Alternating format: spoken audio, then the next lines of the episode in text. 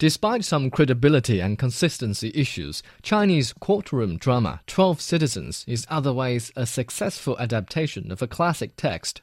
那富二代他是有罪的，正是他杀人的动机。谁管你冤不冤？这就是中国。In 1954, American film and television writer Reginald Rose wrote the script for the teleplay Twelve Angry Men, while 12 jurors tried to reach a unanimous decision on the fate of a young murder suspect. The story has since been adapted multiple times by various filmmakers in different countries.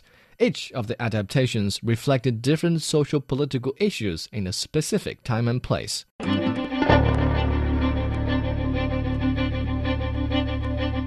In the 1957 American film, the fate of a Latino slum dweller was the center of jury deliberation.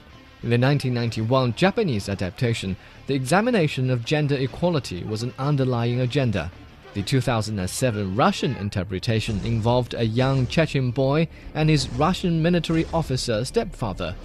In the Chinese remake, 12 Citizens, wealth gap, social equality, and stereotyping are scrutinized. While the problems in question are valid concerns in China today, the filmmakers have to cobble up an imaginary circumstance because jury is not part of the judiciary system in the Chinese mainland. So 12 people from all walks of life are gathered for no compelling reason to play the role of jurors in a mock trial held in the law school. No real suspect's life is at stake, and no juror is in a hurry to watch a football game. None of the 12 citizens has an actual stake in the case, and they get emotional over the course of discussion nonetheless. 我们没法证明这个人不是他杀的。这到底是有罪还是无罪啊？我说了无罪，怎么解释？他在歪曲事实，事实在这儿被篡改了。他跑了，警察也会很快给他抓回来。决定一个人该不该枪毙，这事不该吹毛求疵。The slippery setting notwithstanding, the film does unfold to dramatic results.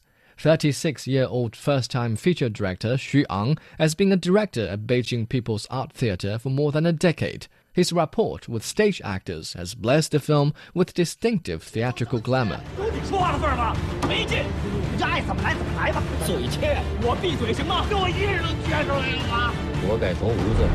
有你说话的份儿吗？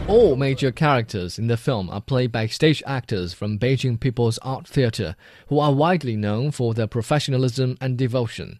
Their excellent acting breathes life into their characters and the largely dialogue dominated story therefore lending dimensions to the small, shabby warehouse where the debate takes place.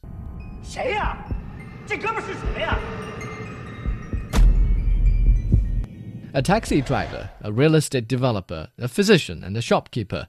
People of different professions and ages offer their opinions from their own perspectives, as much about the case as about their own obsessions and dilemmas.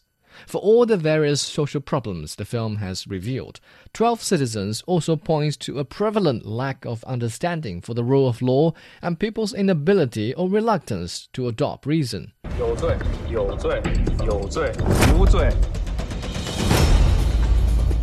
Twelve Citizens may not qualify as an authentic courtroom drama, but like other adaptations of Reginald Rose's story, it offers an analysis into the lives and values of different members of a specific society.